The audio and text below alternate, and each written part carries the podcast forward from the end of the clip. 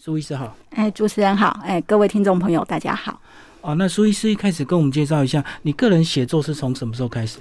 其实我个人因为我很爱写，我从高中时代就是有在写，但是那主要是在自己写。嗯那真的很认真，在一些文学平台上面有发表文章，大概是在十年前左右。嗯嘿，写作对你是医学里面的一个这个呃休闲吗？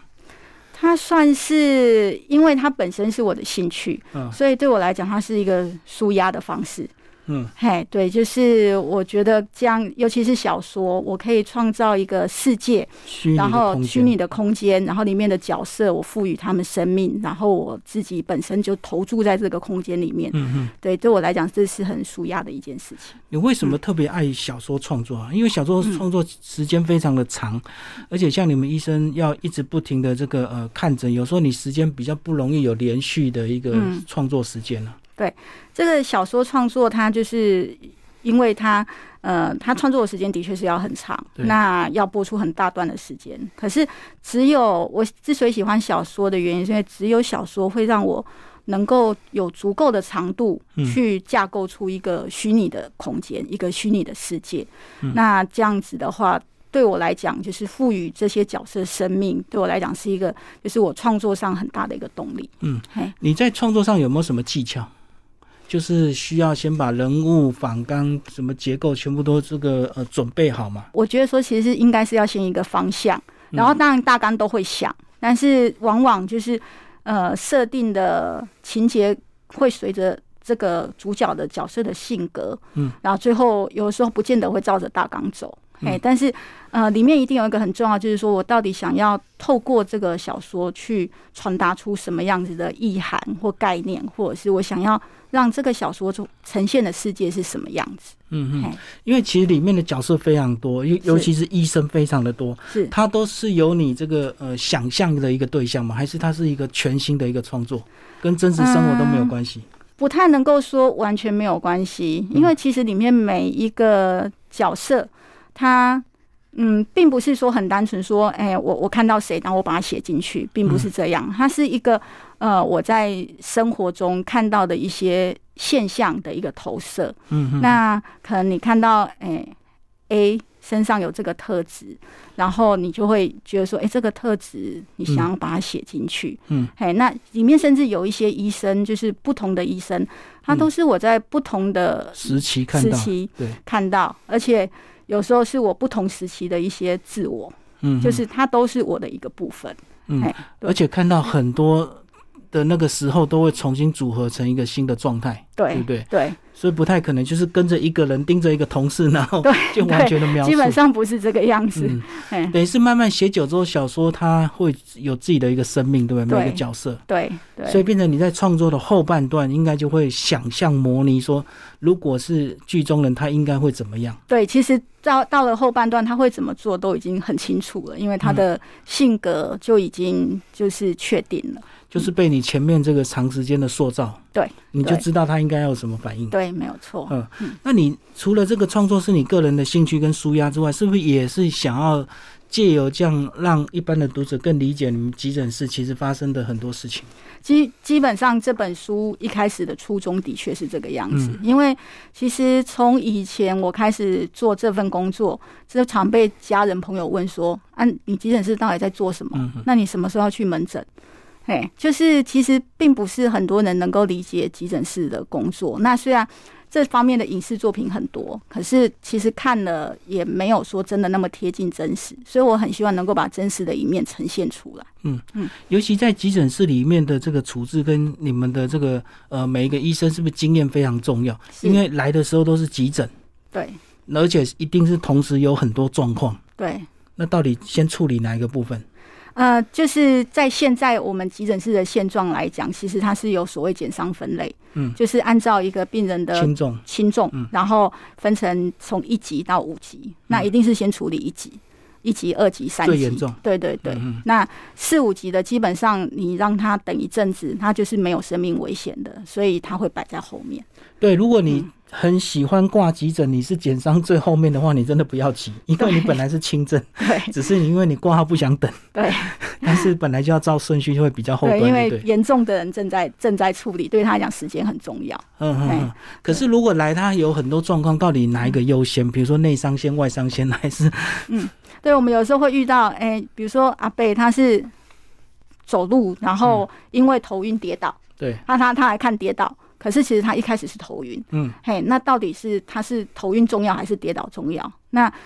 通常那个减伤，我这个书里面也有写到，其实减伤护士都是要非常资深的护理人员，嗯他一眼就能够判断说这个人他到底是哪一个是最重要的，然后先先处对理，对，到底要要先处理谁？嘿嗯对。就跟那个脑中风跌倒，所对以对当然对就脑中风重要 对，没有错，没 跌倒有错就比较，不跌倒重要在后面。 对，啊。那接下来我们就来讲这本书的架构。哇，嗯这个这本书真的是非常的厚，然嗯，后故事非常的长， 是角色非常的多。是没有哇，错。你创作期非常长，对不对？呃，其实真的从动笔到写完大概花半年，嗯嗯，可是里面有很多一些故事跟感触，其实是我过去就有的感触，一直累积了，对，一直累积因为到看现太在。多了，就对。对，嗯嗯嘿，好，那我们就来讲一下这个故事大纲，好不好？嗯嗯先跟我们讲一下这个从一个年轻人嗯十年前被救起，立志要当医生开始，串联整个故事。啊，好，就是他其实呃，这个这个年轻人他被救起来之后，他其实一开始他并没有说真的非走这条路，嗯但是他其实一直忘不了自己。自己在就是发生在自己身上的这件事情，那他一直试图想让自己坚强，可是事实上他嗯没有办法，对嘿，所以说最后他，诶、在在就是看到了其他，就是像他是看到路边那一条狗，然后最后终终于答应他的父亲去去做去从事这一行，嗯，嘿，那从事这一行以后，他又看到一些呃人物的一些在在急诊室被急救，那他决定说在从事诶、呃急诊室医生的这个工作。那其实这个是我很想要。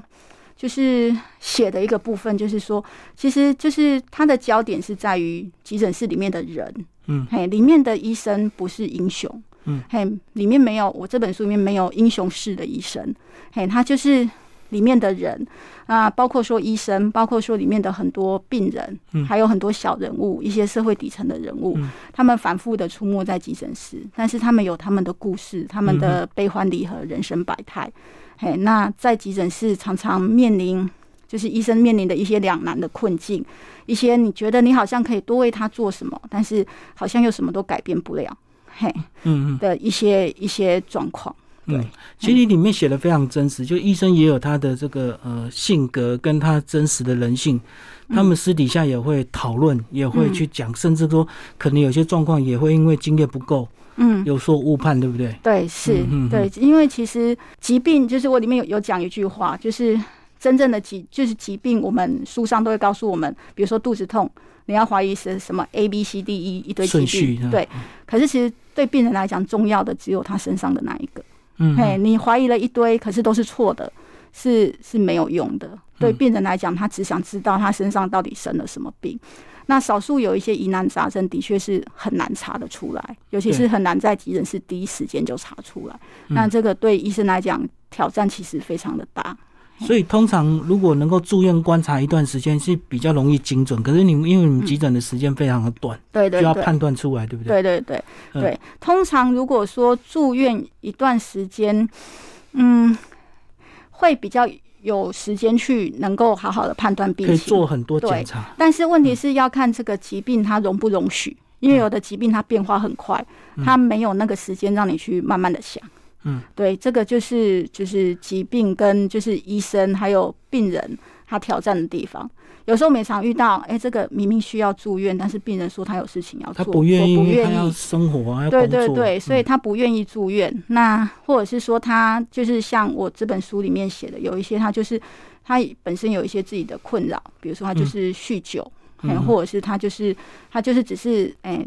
毒瘾，他只在打一针就离开的，那他对根本也不愿意。是哎，对，但是有时候你遇到这样子的人，他生病，你要怎么样做处置，就会很挑战。嗯嘿，而且还有病人的情绪要照顾，因为病人是每个病人都会认为自己最急，对，没有错。所以常常也会有医护的暴力，就对了。哎，对，就是其实这这方面后来，因为我已经工作很久了，嗯后来我都能够比较看淡了，因为、呃，其实难免每个人来到急诊室。都是发生了一些疾病或意外，嗯，那他并没有预计到自己会遇会遭遇这些疾病或意外，所以说他他其实他其实会有情绪，那是一定的，哎、嗯但是我觉得很大的挑战是，就是对于刚出来出社会的医生，就像我书里面写的，嗯第一年的住院医师，他是其实他是没有办法这样应付，因为才刚从大学毕业冲，击最大。对他还嗯是他上个月还是大学生，然后这个月突然间他就。变成医生，然嗯后要面对这种人生百态，然后他不知道他为什么会被骂，对，可是可是他就是必须要在这中间努力想办法克服学习，嗯，嘿，哦，你里面就有写一段是有一个呃，算是主角，他一开始误判一个医呃病人可以出院，对对对，结果出院因为他被撞之后，嗯，反而就很严重。对，就是他是误判一个病人可以出院，但是他那个病人他还没有出得了院，就被另外一个病人撞上去，然后门口就对撞到门口就撞上去就很严重，然后就就回来。对，这个就是有时候我们难免会遇到，但是事实上就希望自己都不要遇到的一个状况。就是照正常的病例来判断，他是可以出院没错。嗯对可是他因为就经验不够，所以一些细节，他就以为说，就是有因为有的时候，有的时候我们判断其实真的真的是完全靠感觉，嗯哼，就是你觉得这个人脸色就是不对，嗯，嘿，是不是还要再多做一些检查？嗯，但是你对于年轻的医生来讲，他会很相信数据，对，很相信数据，很相看信到报的告，那个，嗯，对对对，那这方面判断对他们来讲是比较困难，所以我会觉得说，就写这本书，就是想要把这些这些状况，就是比较贴近的描述出来，不要说就是说像一般的作品那样，就是认为说，哎、医生就是很厉害，然后来诊断出来就是名医，没有诊断出来就是庸医。可是其实没有人想要当庸医，像怪医秦博士，对，就是就是每一个医生，他们其实都是按照自己的自己的能力，尽力去想要去处理它。就发就算发生一些 trouble 或者是误判，其实他也不愿意。嗯哼，哎、但是但是他已经尽力了，而且误判是他还不能够伤心难过太久，因为马上下一个病人又来，又来，对对，对，因为就这这这这就是我们就是。真的就是很平常、很贴切会遇到，就是可能哎、上一秒我才刚跟一个病人在急救室，我跟他说就是刚宣告死亡，然后下一秒哎、来一个感冒的，我马上要看，嗯哎、那那个情绪转变是很大的。嗯，嘿没时间让你调整了，对对对，你这嗯病家属也会觉得很奇怪，你上一秒跟我说我爸爸死掉了，然后怎么下一秒你跟那个感冒的在那边问诊？哎、嗯可是事实上。急诊室就是没有时间让你调整，因为你也不知道你这个看起来像感冒，可是它是不是有什么潜在的问题在里面？嗯嗯哎，对，而且里面也蛮真实描述到说，因为你们的环境比较封闭，而且这个工作时间非常长，嗯所以可能很多感情也是发生在医院里面，对不对？嗯好像也有一些男女的一些呃彼此之间的一个情感在发生。对，就是医生跟医生，医生跟护士，因为对其实真的除了，尤其是住院医师，除了上班，几乎没有力气去从事别的生活。其他的社交生活，对对对对嗯嗯对，哎、嗯，对，而且医生跟医生有时候彼此也会较劲，对不对？其实有时候也会说，以前你在学校成绩怎么样，那我怎么样。后来，哎，大家碰面之后，难免也会有一些竞争的心理，这是一大家都要一往定上爬，会对，一定，嗯尤其是同一科的医生，或同一届，是不是？对，同一科、同一同一届的医生一定会有这种情绪，因为嗯嗯，没有没有办法，大家都觉得自己不不想输人，哎因为我觉得特别的是，因为能够当医生的，他在学生的时候一定都是某个领域的学霸， 所以大家成绩应该都很好。对，就会就是这是台台湾的特殊现象啊。对对，对可是可是就是嗯，没有办法，你成绩再好，你到了某一个阶段，你就会遇到比你更厉害的还是要靠临。场对对，嗯这个就是就是没有办法的事情。哎，真的有时候你在地为王，可是等你进到对大医院，你才发现对哇，每个都是怪物。对对，嗯所以当就是你可能哎上到医学系之后，你就会遇到几个你觉得是劲敌的。那之后你到医院，你就是很想击败他，或者是你觉得至少不能输他，的确嗯会有这种情节存在。所以大家也会难免拼一些升迁，对不对？哎、会。嗯，会其实一开始就是这样嘛，他在面试这个急急诊室的医生嘛，呃，一开始那个是住院医师的面试啊，嗯哎、嗯但是但是住院医师的面试基本上，呃，就是考试，他跟他跟哎、学生的考试很像。嗯，对，那个呃，就是大家一起去，然后然后去争取成为一个优秀地方、优秀医院的住院医师。嗯那一个优秀的医院，越越好的医院，就越多人争取。那嗯如果争取不到，你就可能要去比较没有那么大家想去的医院，这样里面不是还有描述到面试的过程啊，然后通常是是。会问的问题就是为什么要当医生？你对过去也被问过有吗？啊，我我这个一定会 被问。 那你的答案是什么？我我我的答案当然当然就是跟这个角色讲的不一样啊。哎，基本上，嗯、我觉得我为我为什么会当医生，这是一个我到现在还有一点难以回答的问题，因嗯为其实在这过程当中还蛮多困惑。嗯嘿，那我曾经我有一度其实蛮不想继续做这份工作，嗯，嘿，因为其实就是急诊室的负能量算是很多，哦，对对哎对，对，那每个人来到这边，就是难免，哎、我们会有一些，呃，觉得说，哎、都在承受别人的负能量，然嗯后哼总有一天会受不了。哎、嗯对，那我也常问自己，为什么要继续做份这份工作？嗯哎、可是，嗯，后来就是我有发生过一件事，就是说，呃，我养很很多年的猫，它死嗯掉了，离开，嗯，对，那他离开之前有一段时间，常常抱去给兽医看。嗯那在那一刹那，我就终于懂了，就是病人来看我的心情，哦，因为我就带同理心，对我带着我的猫，然后去兽医院那边等。其实就算我有医学背景，可是面对另外一个物种的疾病，我一样很慌乱。嗯，嘿，所以说，呃，在这过程中，我就渐渐就可以同理。那你可以同理之后，这份工作就不是那么痛苦。嗯那所以就会觉得说，诶，这份工作其实也还不错，它跟社会有个互动，然后也是一个就是可以帮助人、可以助人的一个职业。嗯哎、那那那这样子的状况下，我觉得继续从事下去也还不错。你说是不是单纯是为了救人？我觉得很就是很难去一下子就回答这个问题。也许讲很容易，对不对？可是如果你对自己没有经历过自己亲友啊，或者是旁边的人的这些生死关头，你可能就不会感触这么深。对对，所以其实这本书其实有一部分是因为，呃，因为就是我的猫那件事情，然后我开始对很多就是病人、很多人的一些他们的的事情有很多感触，然后有一些同、就是同能够同理之后，就会产生非常多感触，然后之后才能够慢慢把它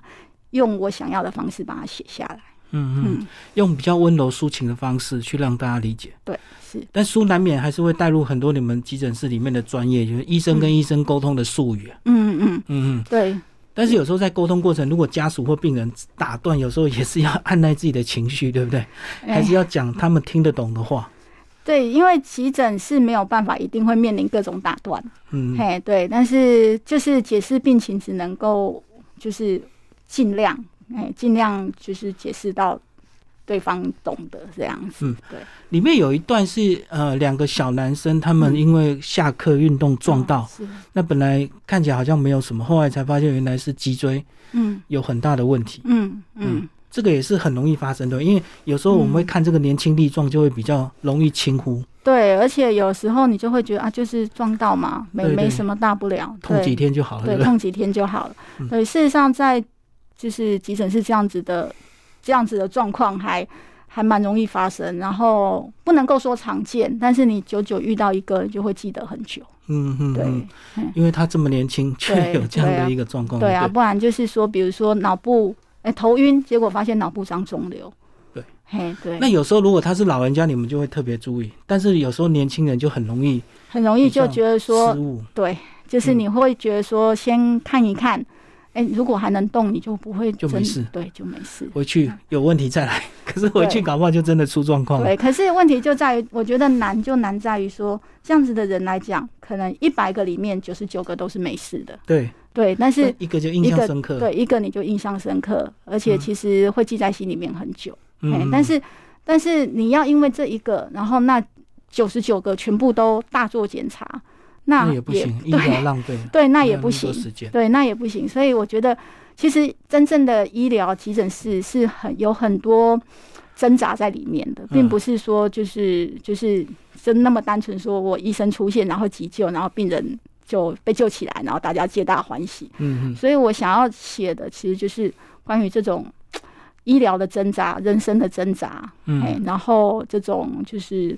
医疗啊社会底层人生百态，然后它会造成医疗上面许多冲击，这样子。嗯嗯，其实里面也有个传达一个观念，其实人本来就都会走，嗯即使你今天把他治得很好，他回去他的家庭原本的环境，可能他的状况也会一再的反复再发生。嗯嗯，所以我们就是人都要面对这样的一个事实，就医生不是万能，不是住进医院就就能够确保你生命的安全。对，事实上是这样，没错。对，可是我里面有句话就是说，这这就是医院这一栋建筑物，就是承载了很多人的希望跟失望。嗯，对哎，对，对，就是每个人进到这栋建筑物的时候，其实都是希望医生能够把它治好，可是嗯最后还是，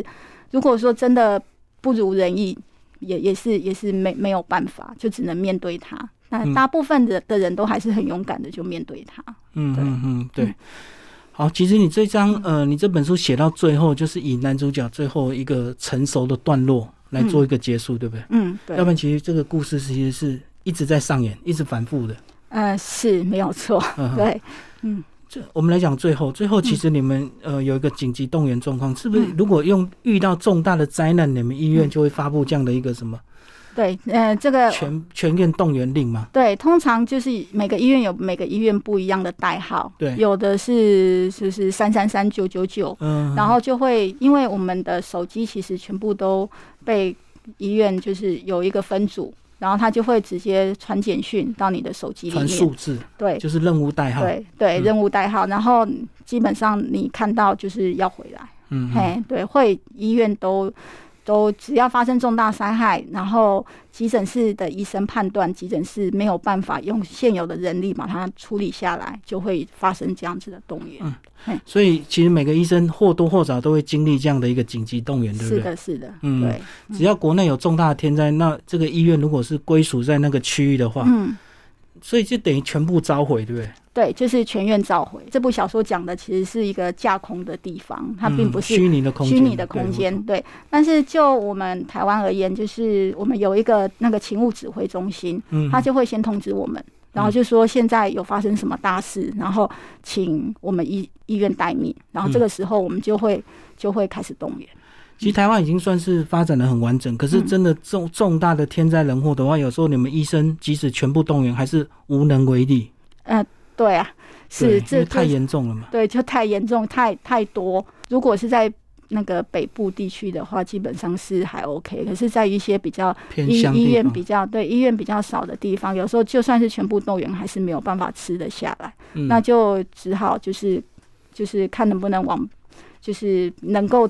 稳定的人就赶快送到别的地方去。比如说，假设我今天发生在发生在南部，嗯南部像什么垦丁好了，对哎，那我当地的医院吃不下，稳对定没就错赶快北送到高雄去。嗯哎嗯，对嗯没错没错，对还是要看状况就。对对对，我觉得印象最深刻就是我们那时候八仙城爆，哇，五百个人烧烫伤，嗯嗯嗯，整个北部的救护车全部都往那边是开。是，嗯但是好险是发生在北部，所以是吃得下来的状态。对对对对对，还是有城乡落差。对，是这个东西是有城乡落差。不过我觉得还好，是现在很多台湾比较偏乡都有大医院的附属分院了、嗯嗯，嗯就是让整个医疗资源稍微提高一点，对不是对？没有错，所对，以这个是政策还是蛮还是蛮值得蛮推动对，没有对，嗯好。最后苏医师，你讲一下你的推荐的好不好？你嗯邀请到是呃蔡盈娟导演嗯帮你写推荐序，嗯，呃，他其实他也提到《火神的眼泪》跟这个急诊室的这个奇迹好像有点这个呃呼应的一个地方，嗯，